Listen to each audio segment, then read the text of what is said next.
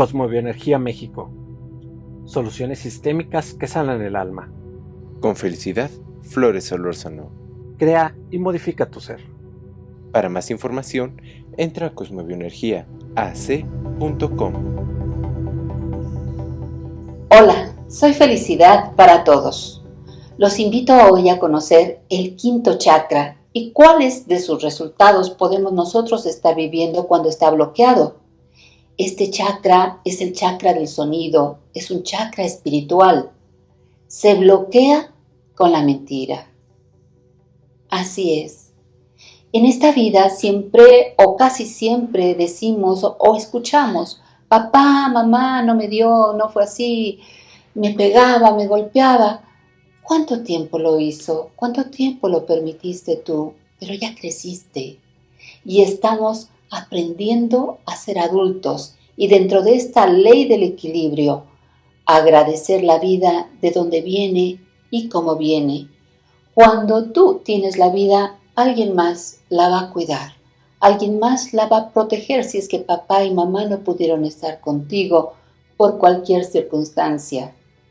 Una vez teniendo la vida, se pueden hacer muchísimas cosas. En consulta suelo decirles, la razón no te da la solución. Vamos a esta clase.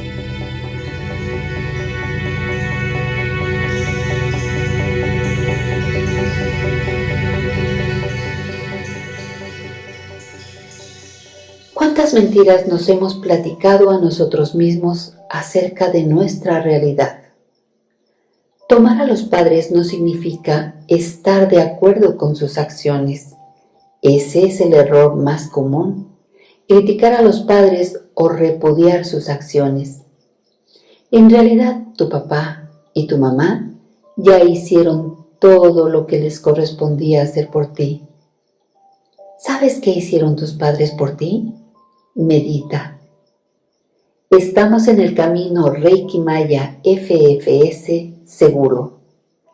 Habiendo activado el espíritu divino, pasamos al quinto chakra, el chakra del sonido.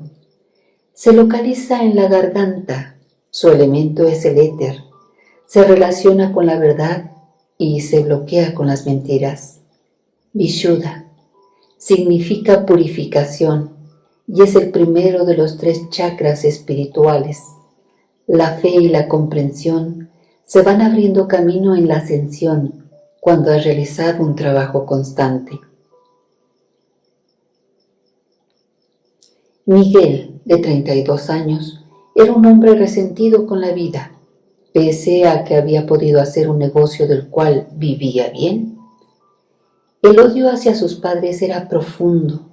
Su alma nunca llegaba a disfrutar lo que ganaba, aunque tuvo la oportunidad de viajar. Su rostro conservaba una expresión de rechazo hacia la vida, con enojo permanente. Tenía cuatro hijos y ninguno de ellos lo soportaba. Lo despreciaban, según me contó cuando solicitó mi asesoría. Su madre me dijo lo había regalado a los pocos meses de nacido y su padre se fue sin saber a dónde.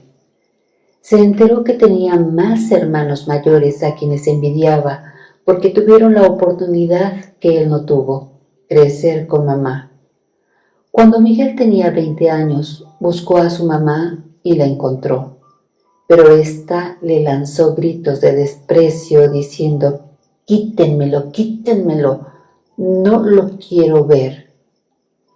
Cuando Miguel me narraba el encuentro, emuló los ademanes de desprecio, cuasi horror, que le hizo su madre cuando lo tuvo frente. Miguel salió de esa casa desilusionado con más dolor. Había consentido en su corazón niño la esperanza del arrepentimiento de su madre y al menos una palabra amable que le explicara por qué lo había abandonado. Tiempo después, cuando agonizaba su madre, expresó Miguel, me mandaron llamar y me negué a ir. Solo sentía odio y me alegraba que sufriera. Después de mucha insistencia accedí a ir, más por curiosidad de verla suplicante. Cuando llegué la encontré ahí, en su lecho de muerte. Quise decirle lo mismo, quítenmela, quítenmela, no la quiero ver, pero me contuve. Ella hizo un esfuerzo por incorporarse, me tomó de la mano y alzó la voz al cielo diciendo, es mi hijo, él también es mi hijo. Yo ante el impulso de desprecio, en un acto reflejo la aventé, salió sangre de su nariz y murió. ¿Cómo no vivió más para decirle cuánto la odiaba? Entiendo, le dije, tus padres, dices, te despreciaron. Sí, afirmó. Tú los desprecias a ellos, sí, y tus hijos te desprecian a ti. ¿Es así? Le pregunté. Bajó la cabeza y me dijo al tiempo que rendía su espíritu. Sí. Por eso estoy aquí. Aunque yo no los abandoné y les he dado todo, creo yo, pero sí me divorcié de su madre. ¿Cómo sanar el alma de Miguel? ¿Cómo podría no ser despreciable a los ojos de sus hijos? cómo tomar la vida y disfrutarla con amor, si después de todo tenía razón. En estos momentos muy breves en nuestra sesión 9, con el estudio de los audios anteriores, ya habrás notado que existía un desorden en el sistema de Miguel. 1. Él fue excluido. 2. Él excluyó. 3 había tenido a otra madre adoptiva a quien tomaba por su verdadera madre. 4. No supo tomar ni a su padre ni a su madre porque nadie le dijo cómo. 5. Él a su vez no fue tomado por sus hijos como padre. 6. Él, en medio de su razón, despreciaba a sus padres por lo que le hicieron. Es aquí donde te digo, tener la razón no te da la solución. Muchas personas crecen así, adoptados por alguien más, o crecieron solo con el padre o solo con la madre, o con los abuelos, a quienes toman por padre o madre. ¿Pudiste darte cuenta? Ya eres capaz de mirar el orden alterado en más menos una hora que llevas en este curso escuchando los audios. ¿No te parece maravilloso? Dime, si te digo que tus padres ya han hecho todo por ti, sin importar cómo fueron, ¿qué dirías? Detén el audio. Toma tu tiempo.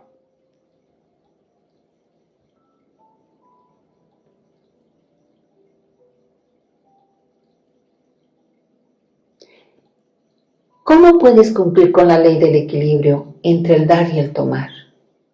La ley del equilibrio es difícil de cumplir cuando de las relaciones con papá y mamá se tratan, porque es una relación desigual. Siempre será así. Cuando miras a tus padres y los puedes ver con el corazón, tu alma se ilumina y crece.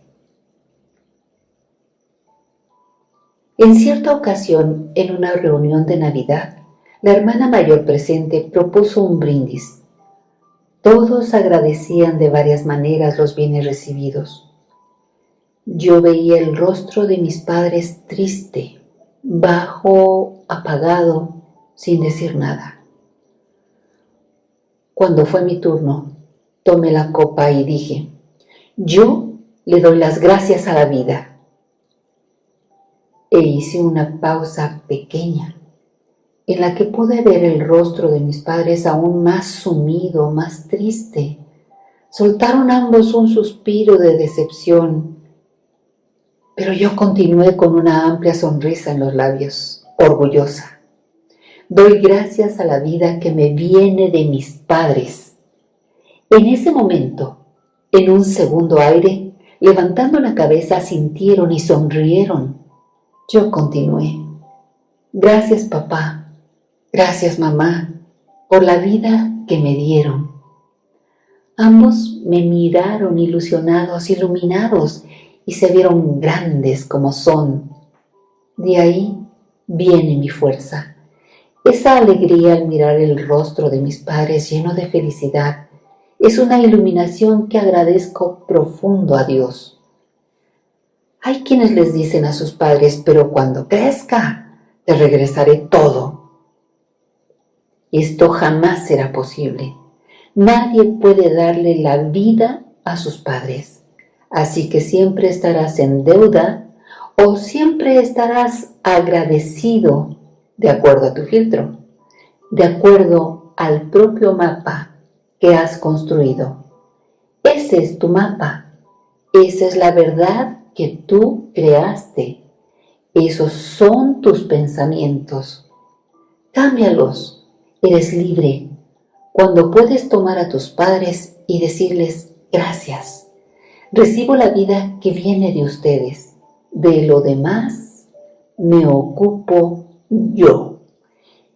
Es entonces que el niño que hay en ti podrá crecer y ser un verdadero sostén y fuerza para con sus propios hijos y las personas que asistas.